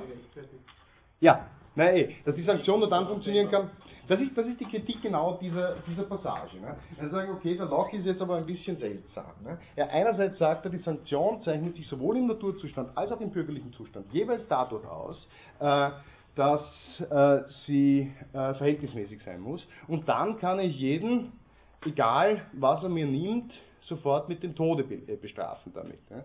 Äh, auch da wieder zum Beispiel äh, sagt Russell, das ist ein ganz seltsames Ergebnis. Nicht unverhältnismäßig. Ja? Ähm, und da kann ich ja wohl hier äh, nicht, äh, nicht, sofort mit, äh, nicht sofort mit dem Tod kommen, dem anderen. Ähm, ähm, ich glaube, dass die Auslegung deswegen äh, nicht ganz ihm gegenüber gerecht wird, weil im Rahmen dieser State of War Argumentation er ja nicht nur sagt, okay, jemand entzieht mir etwas, sondern jemand entzieht mir etwas schon unter gradueller Gewaltanwendung. Ja. Er sagt nicht, dass er er sagt zwar, gut, der verletzt mich nicht, aber er wendet mir gegenüber schon ein gewisses Maß an Gewalt an und genau dieses Maß an Gewaltanwendung lässt vermuten, dass äh, er im Zweifel auch zu Schlimmerem imstande ist. Ja. Die Rechtsübertretung in diesem Zusammenhang äh, bedingt also, dass derjenige sich so weit außerhalb des, der gemeinsamen Naturgesetzlichkeit stellt, dass hier schon äh, zur äh, Ultima Ratio der Sanktion äh, gegriffen werden kann. Ganz glaube ich es ja höchstpersönlich auch nicht. Ja. Das kann, man kann nur sagen, dass äh, das, oder das sagen zumindest viele Kommentatoren, äh, dass das Ausprägung dieses, äh, dieser unglaublich starken Eigentumsstellung bei Locke ist. Ja. Manche sagen auch, und das ist ein Argument, das ich äh, durchaus nachvollziehen kann, äh, theoretisch, also praktisch könnte ich es nicht nachvollziehen, aber theoretisch kann ich nachvollziehen, dass weil der Eigentumsbegriff bei Locke so stark ist und sich ja aus äh, der Subsistenz ergibt, ja, zu sagen, ich habe Eigentum als Subsistenzmittel, das ist äh, der primäre Zugangspunkt, warum ich überhaupt Eigentum habe und warum ich einen Anspruch auf Eigentum habe. Und derjenige, der mir Eigentum entzieht, egal welches Eigentum es ist, entzieht mir damit Subsistenzmittel. Und das ist ein direkter Anschlag auf mein Leben. Und dementsprechend kann ich diesen direkten Anschlag auf mein Leben ich sage nur, wie die, sag nur, sag nur, wie die Literatur das sieht. Ja. Deswegen kann ich diesen direkten Anschlag auf mein Leben mit einem, äh, äh, mit einer äh, dann aber wieder durchaus verhältnismäßigen Sanktion äh, begegnen, dem ich ihm das Seine nehme. Bitte, Sie wollten was sagen. Ja, und, äh, zu dem Punkt, den Sie angesprochen haben, wäre es äh, hochinteressant, nur genau zu beantworten, ob man sich, also sobald ich jetzt irgendein Naturrecht des anderen verletze, ob ich mich dann automatisch in einem State of War befinde oder ob es noch irgendwelche Naturrechtsverletzungen innerhalb des State of Nature gibt. Und der State of War doch ein bisschen mehr bedarf als irgendeine einfache Verletzung irgendeines ja, durch Freiheit implizierten Rechts des anderen. Es gibt mehrere Deutungen, die man hier anstreben kann. Ich glaube schon, dass Sie da recht haben. Ja, dass äh, man es vielleicht zu sehr vereinfacht, wenn man sagt, jede Rechtsverletzung ist automatisch State of War. Wenn wir zurückgehen zu 16, ja, und der sagt, Therefore, declaring by word or action, not a passionate and hasty, but a sedate, settled design upon another man's life, puts him in a state of war, dass das mehr meint, dass das kalte, vorausschauende, äh, ähm, Attacken sind generelle Feindseligkeiten im Hinblick auf ein anderes Individuum, das sich nicht nur äh, im Momentanen erschöpft. Die Deutung ist da relativ schwierig, weil andererseits sagt er ja, dass sich wiederum jemand außerhalb der natürlichen Gesetzlichkeit bewegt und deswegen äh, im Kriegszustand mit einem anderen Ja. ist. Ähm, ich bin mir nicht hundertprozentig sicher, möchte ich selber zugeben. Ich habe es ein paar Mal gelesen und ich, äh, meine Deutung wäre eher, dass er in der Durchbrechung, jedenfalls bei einer gewissen Intensität diesen State of War durchaus anzunehmen bereit ist. Ähm, er ist aber dann, das Problem bei Locke ist, er legt diese Dinge mal relativ trocken aufs Tapet, äh, ohne, äh, ohne jetzt die mit einem besonders äh, blumigen theoretischen Unterbau zu versehen. Ja. Äh, wenn wir gesehen haben, wie viele, äh, wie viele Seiten unseres Manuskripts äh, Hobbes hin und her diskutiert hat, ja, über den State of Nature, wenn wir das vergleichen mit dem, was wir jetzt in einer halben, dreiviertel Stunde durchbesprochen haben, wie sich das eigentlich äh, bei Locke verhält. Wir können äh, relativ viel rein, aber relativ wenig auslesen, so können wir mal sagen. Das Interessante, äh, oder das Interessante, das Beruhigende, äh, wird für uns in weiterer Folge sein, so hundertprozentig wichtig ist es ihm dann auch nicht mehr. Er macht das Grundsatzargument, wir brauchen den bürgerlichen Zustand, weil der Naturzustand aus verschiedenen Gründen, auf die wir noch zu sprechen kommen werden, nicht ideal ist. Äh, aber sobald wir den bürgerlichen Zustand haben, ähm, Interessiert uns der Naturzustand. interessiert uns der Naturzustand nicht mehr wirklich. Bitte. Aber besteht jetzt dieser Unterschied zwischen Hobbes und Locke, weil weil Hobbes dafür, dass das Naturrecht, dass, dass er so versteht, dass jeder das Recht auf alles hat im Naturzustand, auch zum berühmten Krieg aller gegen alle. Also der Krieg ist eine logische Folge des Naturrechts. Ja. Wenn ich es richtig verstanden habe, bei Locke ist schon im Naturrecht das Recht auf Eigentum, Leben, Freiheit und so weiter, Gesundheit des Einzelnen beschränkt, schon im Naturrecht durch das Recht des anderen Menschen auf die gleichen Grundsätze. Das ist sehr richtig. Das ist sehr richtig. Qualität muss man auch natürlich den Kriegszustand bei, bei Locke anders sehen. Das macht es eben so schwierig. Da haben Sie völlig recht. Ich, unterschreibe alles, was Sie gerade gesagt haben. Ähm, das stimmt schon. Ja. Vor allem zu sagen, äh, oder vor allem anzunehmen mit Hobbes, äh, Everyone has the right to everything. Wir kennen diese berühmte Passage. Even to another man's body. Ja, das ist meine Rechtsposition, sagt Hobbes im Naturzustand. Ja. Ähm, und dann zu sagen, naja gut, ich habe aber anders verteilte Rechtspositionen aufgrund der Naturgesetzlichkeit bei Locke, von vornherein. Sie sagen, das glaube ich auch. Ja. Und genau deswegen kann er ja dazu kommen, gepaart mit dieser Frage des dezentralen Vollzugs, ja, dass der Naturzustand nicht automatisch ein Kriegszustand sein muss, sondern durchaus ein Friedenszustand sein kann. Das ist nicht sein wirkliches Problem. Äh, das Einzige, was man nur bei dieser Argumentation meiner Meinung nach berücksichtigen muss, ist zusätzlich zu sagen, naja, ganz so einfach macht sich's Hobbes dann in weiterer Folge ja auch nicht. Er sagt zwar, es hat ein jeder das Recht auf alles, aber warum sagt er das? Das sagt er ja nur, weil das sich ableitet aus meinem fundamentalen Recht zur Selbsterhaltung. Und es folgt aus dem ja aber, und ich komme jetzt nochmal zurück auf diese fast 20 Ableitungen der grundlegenden Naturgesetzlichkeit bei Hobbes, es folgt aus dem ja in weiterer Folge, äh, dass er sagt, naja, was ich sowieso anstreben sollte als Individuum, ist, dass ich mich mit den anderen Individuen vertrage, auch wenn wir das Gleiche wollen. Nur wenn das nicht funktioniert, ja, dann übe ich all diese Retorsionsmaßnahmen auch dem anderen gegenüber. Und er sagt, naja, es ist ja dieser Naturzustand zwar schon geprägt von meinem Recht auf alles, aber der gehorcht an sich schon gewissen Gesetzlichkeiten. Das große Problem ist, ich kann nur eine Rechtsverletzung in diesem Naturzustand nicht sanktionieren, ja, weil ich habe kein Gewaltmonopol. Aber, müsste Hobbes sagen, auch wenn Hobbes ja, wie wir äh, äh, schon des Öfteren gehört haben, durchaus Atheismus vorgeworfen wurde, mit besseren oder schlechteren Gründen, äh, Gott dem Allmächtigen gegenüber. Ja, und da kommt auch dann wieder dieser Eidbegriff hinein. Ja, Gott dem Allmächtigen gegenüber bin ich verantwortlich. Ja, für eine Verletzung auch des Naturrechts. Das ist weltlich betrachtet nicht mein Problem, aber für mein ewiges Seelenheil, ja, da macht es einen Unterschied. Ähm,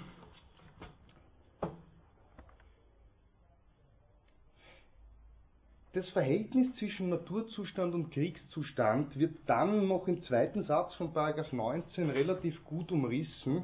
Ich glaube, das kann man, äh, äh, das kann man sich einmal durchaus merken, äh, auch wenn es schwammig bleibt in einer Art, die uns diese genaue Bestimmung, äh, die vorher äh, eingefordert wurde, nicht wirklich ermöglicht, wo er sagt, Man living together according to reason without a common superior on earth, with, uh, with authority to judge between them, uh, is properly the state of nature, but force or a declared design of force upon the person of another, where there is no common superior on earth to appeal to for relief, is the state of war. Auch das ist eine Passage, die beide Deutungen ermöglicht. Ja, weil wie der Kollege richtig einmahnt, ähm, er sagt, im Naturzustand ist schon diese Faculty to judge one another enthalten. Ja? Und gleichzeitig sagt er, na gut, im Kriegszustand ist Force, also durchaus ein, ein Bruch der natürlichen Gesetzlichkeit, äh, das zentrale Element, das diesen Kriegszustand dann letztlich ähm, äh, das diesen Kriegszustand dann letztlich ähm, äh, verursacht. Und dann am Schluss dieses Absatzes noch Want of a common judge with authority puts all men in a state of nature. Force without right upon a man's person makes a state of war, both where there is and is not a common judge. Okay, das ähm, ist so circa äh, das Programm. State of War, da kann man auch wieder daraus herauskommen. State of War ist kein Dauerzustand weiter. Ja? When the actual force is over, the state of war ceases. Das ist der Absatz, auf den der Kollege vorher schon Bezug genommen hat. Ja? Äh, das heißt, es kann auch dazu wieder kommen, dass äh, äh, der Kriegszustand endet und dass die Rechte äh, wiederhergestellt werden. Ja? Ähm, when no such appeal is as in the state of nature, want of positive laws, das heißt keine bürgerlichen Gesetze, und es gibt auch keine judges to appeal to. The state of war once begun continues with the right to the innocent party to destroy the other whenever he can, until the aggressor offers peace and desires reconciliation on such terms as may repair any wrongs uh, he has already done and secure the innocent for uh, the future. Ja? Also wenn die Rechte wiederhergestellt werden, dann kann ich auch den Kriegszustand erneut ähm, überwinden äh, und, äh, äh, und heraustreten aus äh, dem, äh, dem Kriegszustand. Um den Kriegszustand aber überhaupt zu vermeiden, würde Locke weiter meinen, brauche ich einfach so etwas wie ein einheitliches Justizsystem, könnten wir jetzt technisch-juristisch dazu sagen. Ähm, und das ist dieser Hauptgrund. Dieser Hauptgrund, den State of Nature äh, zu beenden und in die bürgerliche Gesellschaft überzugehen. Paragraph 21, zweiter Satz. For where there is an authority, a power on earth from which relief can be had by appeal, there the continuance of the state of war is excluded and the controversy is decided by that power. Das heißt, sobald ich staatliches Gewaltmonopol einrichte, habe ich gar nicht mehr die Gefahr, in den State of War unmittelbar abzudriften. Weil da habe ich jemanden, bei dem ich mich äh, hier äh, äh, berufen kann auf einen Rechtsbruch, einen möglichen. Ja. Äh, ich lasse jetzt einmal äh, das Kapitel 4 aus on Slavery. Es ist ähm, äh, es ist nur insofern interessant, äh, schauen Sie sich das an, äh, äh, vielleicht einmal zu Hause, weil es witzig ist, dass er meint, einerseits, man kann sich selbst nicht versklaven, weil man sich selbst nicht gehört, das ist das Grundprogramm. Man kann aber, man kann auch vom anderen grundsätzlich nicht versklavt werden, weil den anderen zu versklaven wäre Rechtsbruch. Man kann aber versklavt werden vom anderen, das ist eine recht witzige Überlegung, man kann versklavt werden vom anderen, wenn man ähm, dem anderen äh, äh, gegenüber äh, so weit sein eigenes Leben verwirkt hat, als man einen Akt gesetzt hat, der mit dem Tod zu sanktionieren ist. Weil, Größenschluss, wenn mich der andere töten kann, dann kann er mich auch als Sklaven halten, äh, wenn es ihm gefällt. Und wenn mir dieser Sklavenzustand äh, so beschwerlich ist, dass ich den Tod vorziehe, so könnte man äh, verkürzt argumentieren, kann ich dem Ganzen noch immer ein Ende setzen, indem ich mich äh, unbotmäßig verhalte als Sklave, so dass mich der andere endgültig töten wird und dann ist es, äh, dann ist auch der Sklavereizustand beendet. Bitte. Kann man das auf den Kriegsausbruch ausweiten. Also den Krieg, wenn ich jetzt zum Beispiel mit einem anderen Staat, einem Staat mit einem anderen Staat Krieg führt und ich den sozusagen besiege, den Staat, der Staat, Ja. äh, was ich mit denen mache, ob das dann einfach automatisch Sklaven sind, weil das wäre wieder das, was in der Antike Na, Zivilisten nicht. Ja, das ist halt die schwierige Frage. Ne? Ähm, seit jeher die schwierige Frage gewesen. Wo bekomme ich Sklaven her? Äh, Sklaven, äh, wenn, wenn ich einen Sklaven haben will, ähm, dann äh, ist, es, ist es in jeder Gesellschaft schwierig, ins Nachbarhaus zu gehen und mir einen zu suchen. Ja, typischerweise hat man, um das jetzt, äh, äh, äh, um das jetzt äh, ganz, ganz banal zu erklären, natürlich insbesondere Sklaven historisch als Kriegsbeute angesehen. Äh, das ist eine Argumentation, die relativ stark schon mit dem zusammenhängt, was hier dargeboten wird. Wobei natürlich hier, wenn man konsequent Locke weiterdenkt, der Kollege schon recht hat. Ja. Derjenige, der mir nichts tut, weil das hier ja auch so relational wirkt, derjenige, der mir gegenüber nichts tut, was ihn äh, mit, dem, äh, mit dem Tod zu belegen wäre, den könnte ich als Sklaven zu halten wohl nicht rechtfertigen vor diesem Hintergrund, weil ähm, er selbst diesen Akt ja nicht gesetzt hat. Ob ich das auf eine völkerrechtliche Ebene heben kann ja, und sagen kann, naja gut, wenn zwei Länder gegeneinander Krieg führen, und von mir aus hat sogar noch das Land X begonnen und das Land Y gewinnt, ja, kann, können die Einwohner des Landes Y die Einwohner des Landes X versklaven, möglich. Ja. Nicht gänzlich ausgeschlossen, würde ich sagen. Äh, ich kann Ihnen jetzt meine Meinung zu diesen Dingen mitteilen, aber die von Locke, äh, glaube ich, kann man zumindest aus dem nicht wirklich hinauslesen. Meine Meinung können Sie sich ausmachen. Ja, ja, außerdem kann man Sklaven durchaus suchen. Das läuft heute nach wie vor. Das ist der ganze Menschenhandel. Ja klar. Auch Kriegszustand oder sonst was äh, vorgelagert. Eh, eh. Das ist dasselbe.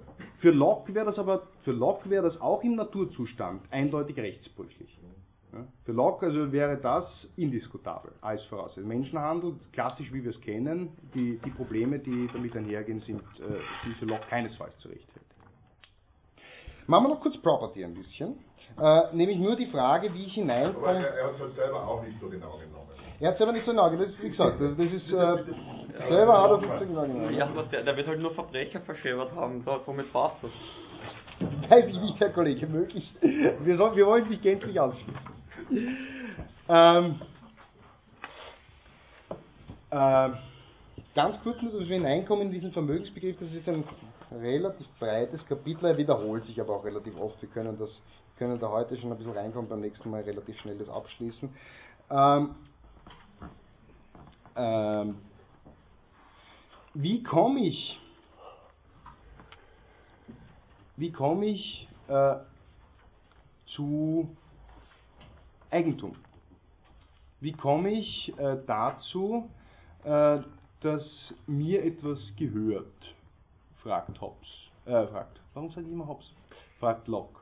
Äh, ganz zentral am Anfang dieses. Und er sagt, naja, hier hilft es mir nicht zurückzugreifen auf diese Adam-Argumentation des Herrn Filmer, äh, weil und das ist ein relativ interessanter ähm, ähm, äh, Gedanke, wenn das so wäre, ja, dass Gott Adam die, Erde, die, die, Ehre, äh, die, Ehre, die Erde gegeben hat und alles, was so aus der Erde wächst, äh, damit es ihm gehört, äh, und Eigentum so entstehen würde, dann würde das ja nur bedeuten, dass Adam und seinen, Nach und seinen Nachkommen alles gehört und alle anderen Menschen, denen gehört nichts im Endeffekt. Dann ist die Frage, wo die anderen Menschen herkommen, aber das sagt er zumindest so.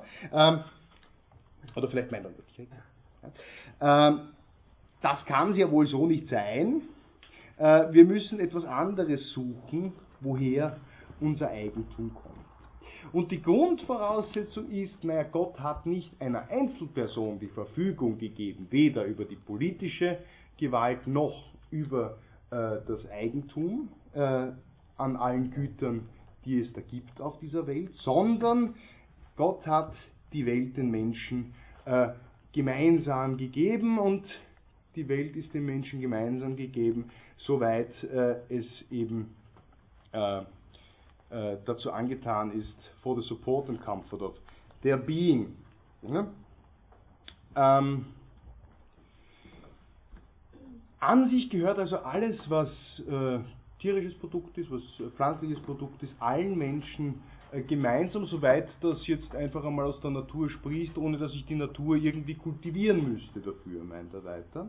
Äh, niemand hat von sich aus, ja, niemand hat von Natur aus äh, so etwas wie äh, Privateigentum, solange Property noch im Natural State ist. Also so circa das, worauf der Heider vorher angespielt hat, zu sagen, na gut, bei den Naturvölkern, äh, das, was da wächst und was am Feld liegt, das gehört einmal grundsätzlich allen, solange das Feld nicht entsprechend äh, kultiviert ist. Aber irgendwann muss es dazu kommen, und das ist das, was ich Singerling Out nennen würde, ich glaube, das beschreibt das ganz gut, was er meint, äh, dass ich aus der Masse des Gemeineigentums bestimmte Dinge entnehme, um sie mir zuzuführen, ja, um mich zum Beispiel von ihnen zu ernähren.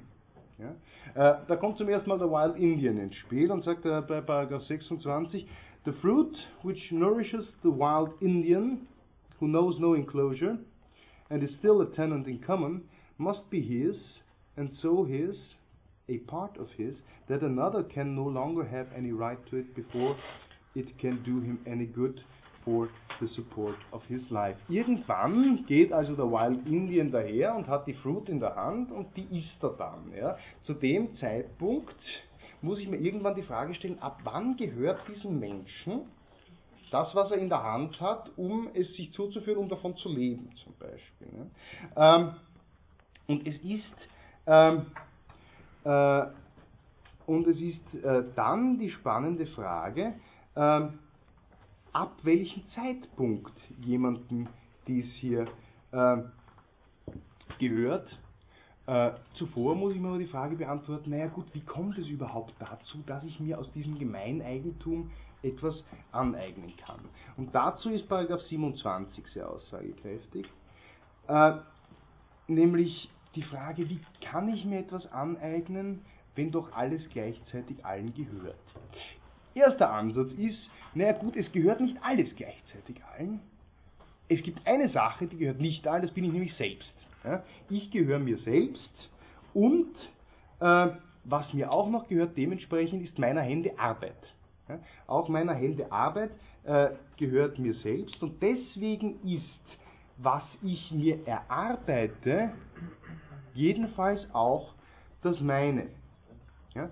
Und was auch immer ich mit meiner Hände Arbeit etwas äh, entnehme, dem Gemeineigentum gehört dementsprechend mir, weil, und das erinnert schon sehr an eine Argumentation, die wir äh, von äh, einem ganz anderen Denker kennen, äh, äh, und wir werden das über weite Strecken jetzt hier noch äh, verfolgen, äh, die Marxische Arbeitswertlehre ist zumindest in ihren Fundamenten andiskutiert hier schon bereits beim Hobbschen Eigentumsbegriff.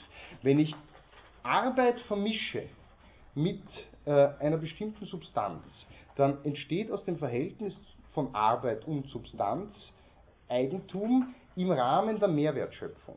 Ja, das ist jetzt ganz knapp zu dem gesagt. Und diesen Gedanken hat Locke hier schon vorgezeichnet.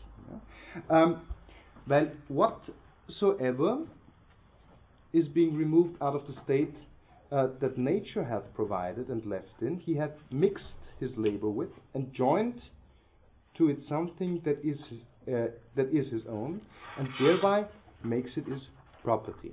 It being by him removed from the common state of nature, hath placed it in, it hath by his labour something annexed to it that excludes the common right of other men. For his labour being the unquestionable property of the labourer, no man but he can have a right to what that is once joined to, at least where there is enough and as good left in common for others.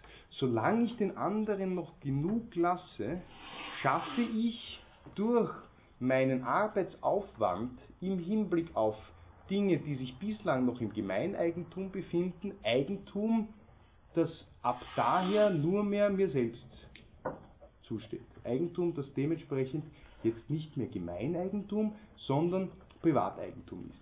das, was Locke hier als Arbeit versteht, ist insgesamt, zumindest jetzt an diesem Stadium der Argumentation, noch sehr niederschwellig angesetzt. Ja, deswegen habe ich vorher gemeint, singling out würde ich dazu sagen. Arbeit kann auch sein, ähm, werden wir gleich nachher sehen, äh, die Eichel, er kommt immer entweder mit Eicheln oder Äpfeln. Ich kann die Eichel vom Boden aufheben äh, und eigne mir dadurch die Eichel an, weil ich sie separiert habe vom Gemeineigentum. Und das ist, und das ist die erste Schranke, ähm, äh, die ich vorher schon erwähnt habe, als ich dem Kollegen geantwortet habe, nun es gibt zwei Schranken im Rahmen der Eigentumsaneignung oder der Aneignung von Privateigentum, solange für die anderen noch genug da ist, äh, kann ich äh, Privateigentum äh, für mich äh, äh, für mich in Anspruch nehmen. Ab wann gehört es mir? Das diskutiert er in, äh, im nachfolgenden Paragraphen. Also der, was ist mit den Eicheln zum Beispiel? Ja?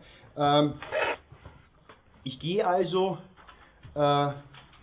durch den Wald, sagt er, und unter einer Eiche glaube ich eine Eichel auf. Ähm, ab wann gehört mir die Eichel? Äh, wenn ich sie verdaut habe, wenn ich sie esse, wenn ich sie koche, wenn ich sie nach Hause bringe, wenn ich sie aufklappe, äh, sehr früh, meint Locke. Und ganz klar. It is the first gathering. Ja? Weil, if the first gathering made them not his, nothing else could. That labor put a distinction between them and common, that added something to them and more than nature. The common mother of all had done, and so became his private right. Also im Fall der Eichel, sobald es aufklaut. Muss sie nicht zu Hause sicher verstauen, um sie vor dem Dieb zu schützen. Nein, der Dieb würde dann schon das natürliche Gesetz durchbrechen, wenn er mir äh, die Eichel aus der Hand nimmt, mit der ich sie soeben aufgeklaut habe. Aber, fragt Locke weiter, naja, ist das nicht seltsam, wenn das doch Gemeineigentum ist, warum ist zur Eigentums, also zur Aneignung, ja, zur Aneignung im Sinne von Privateigentum nicht die Zustimmung aller erforderlich? Nein, meint er, und das aus einem relativ praktischen Grund, ähm, weil wenn, der, wenn die Beistimmung aller erforderlich wäre, dass ich mir so etwas wie privates Eigentum aneigne, damit ich nicht verhungere, dann würde ich jedenfalls verhungern, bis ich jeden gefragt habe, ob ich denn auch essen darf. Ähm, und das, obwohl Gott uns reichlich von allem gegeben hat. Dementsprechend kann ich auch ohne der Zustimmung aller im Rahmen dieses Gemeineigentums ähm, äh, äh, Eigentum äh, erwerben für meine eigenen, äh, für meine eigenen Zwecke. Ja? The labor that was mine, removing them out of that common state they were in, has fixed my property in them. Ab diesem Zeitpunkt gehört es mir. Beim Äh, das widerspricht er sich selber, weil er dann den anderen ja nicht gibt, weil wenn er das teilen würde, zum Beispiel die Eichen, dann hätte er genug, vielleicht wäre er nicht satt, aber der andere hätte auch genug, um das Überleben wenigstens zu sichern. Und wenn er das nicht tut, ja, dann entzieht er dem anderen äh, Ja, das ist ein komplexes Problem, da, da hast du schon recht. Ne? Das ist aber eine Stelle, dass, dass man so viel erarbeiten darf, als man selbst braucht und nutzen kann. genau. Das ist schon auch durch das Naturrecht, Ja, ja, aber- das andere aufs Leben und Naja, nein. Also wir müssen, wir müssen schon fair sein zu ihm. Wir müssen fair sein zu ihm, indem wir, indem wir sagen, na gut, er sagt zwar, ich darf zwar, wenn wir zwar jetzt gehen, ja, äh, in, in einer Lockschen Welt, ja, wir zwei gehen unter dem Eichenbaum, ja, und wir sehen da die Eicheln. Erstens würde er sagen, es gibt tonnenweise Eicheln, wir könnten uns beide blöd fressen. Ähm, äh, das, ist, das ist die Grundvoraussetzung, von der er ausgeht. Da kann man jetzt sagen, das ist naiv oder nicht, äh, bis zu einem gewissen Grad wird schon stimmen. Wenn wir das jetzt realpolitisch uns ansehen oder realökonomisch, ja, weltweit werden mehr Lebensmittel produziert, als alle Menschen, obwohl es äh, eine gewaltige Anzahl an Menschen gibt, auf diesem Planeten essen können. Es wird Essen, erstens wird regelmäßig Essen schlecht, das wäre bei Locke noch eine ganz eigene Argumentation. Und zweitens äh, produzieren wir einen solchen Nahrungsmittelüberschuss, äh, Überschuss, dass wir es zum Teil als, als tierisches Futter wieder äh, verwenden müssen, äh, weil äh, ja? Ändert aber nicht an der Knappheit der Ressourcen. ändert nichts an der Knappheit der Ressourcen. Aber er sagt, er sagt, nicht, er sagt nicht, dass es keine Ressourcenknappheit gäbe. Es sagt nur, er sagt nur, es ist trotzdem genug für alle da. Er sagt nicht, es gibt unumschränkt viel. Er sagt aber, die Quantität, die zur Verfügung steht, die reicht bei weitem aus. Das stimmt zu seiner Zeit wahrscheinlich auch, aber Das stimmt heute auch. Wir haben ein Verteilungsproblem. nicht nur. Ja. Ja, Wir haben überwiegend ein Verteilungsproblem. Wenn wir jetzt ganz primitiv rechnen und sagen, äh, es gibt x Menschen und y Lebensmittel, ja, dann ist die Zahl an, y, äh, an, an Untereinheiten von y, die ich brauche, um x zu ernähren, jedenfalls hinreichend. Wenn ich Ja, allein aber- diese Faktoren Ja, was gegenüberstelle. aber dabei noch vergessen wird, ist, äh, dass, die, dass die Energie, die benötigt wird, um äh, diese Dinge zu produzieren, äh, begrenzt ist. Ja. Und damit ist, er- ist, ist, ist Aber wenn produziert man, werden sie. Wenn man es auf groß betrachtet, ist, äh, ist, ist es zwar möglich, jetzt noch äh, die, die Menge, die wir produzieren, die zwar ausreichen würde und falsch verteilt ist, zu produzieren. Es ändert aber nichts an der Tatsache, dass die Ressourcen, die wir brauchen, um das Ganze zu produzieren, ausgehen. Ein Das Beispiel ist- ist Wasser. Ja gut, das ist, das ist, noch, das ist noch wahrscheinlich richtig. Ja, ja, eh. Aber ich sage nur, wenn wir, wenn gegenüberstellen, so weit, in einer ganz simplen Bilanzdarstellung, ja, dann hätte er höchstwahrscheinlich noch immer recht. Er hatte sicher zu seiner Zeit recht. Ich glaube auch, dass es bis zu einem gewissen Grad heute macht. Es gibt Statistiken, die das zumindest für mich glaubhaft belegen. Ich bin ein einfacher Verwaltungsjurist, also ich habe Dingen ähm, jetzt, nicht, äh, jetzt nicht die letztmögliche Ahnung. Das können wir ihm auch ankreiden oder auch nicht. Wir können nur sagen, er geht einmal als Denkvoraussetzung davon aus. Ja? Das ist seine Denkvoraussetzung. Ja, es gibt genug. das, die, virtuelle Welt von, von Locke, ja? Ja, da würde ich ja soweit zustimmen. Nur hilft mir das nichts, wenn diese Eichel da eine liegt und die nächste liegt in Floridsdorf. Also Oder wir noch zwei, weiter weg, nein, ja? eh, ich Oder kann in jetzt, wir, können jetzt, wir können jetzt hinterfragen, ob das, ob das richtig ist, die Voraussetzung, von der er ausgeht oder nicht. Ja? Aber in einer in Locks Welt gehen wir zwei unter den Eichelbaum ja? und es sind so Und viele Eichel da, dass wir ohne weiteres essen können. Ja? Okay. Das ist die eine Voraussetzung. Die andere Voraussetzung, jetzt könnte der Betzemek auch immer hergehen und alle Eicheln in einen riesengroßen Sack tun und dir, dir laufe ich davon mit dem Sack ja, und sag Edge Badge, ich gebe dir nichts. Ja. Dann würde Locke sagen, das ist aber eine Schweinerei, was du tust, das darfst du nicht, weil du nimmst dem anderen etwas und das, obwohl genug da ist, und zusätzlich, aber das ist ein Argument, das wir erst nächste Woche besprechen können, zusätzlich mehr als du brauchen kannst, es wird dir ja schlecht werden. Jetzt nicht nur, wenn du die ganzen Eicheln isst, dass dir schlecht wird, sondern die Eicheln werden dir schlecht. Ja. Ähm, das ist das zweite, ein, das ist das zweite Kriterium. Also die Ich gehe aber davon aus, dass immer alles auf einem Fleck genug für jeden da ist. ja, vor Ort ist. ja, ja, ich glaube, das müssten wir als Grundvoraussetzung schon annehmen. Ne? Ja.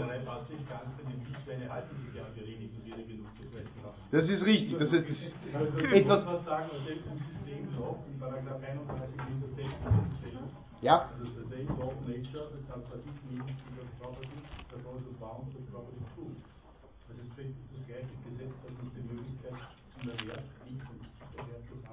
genau.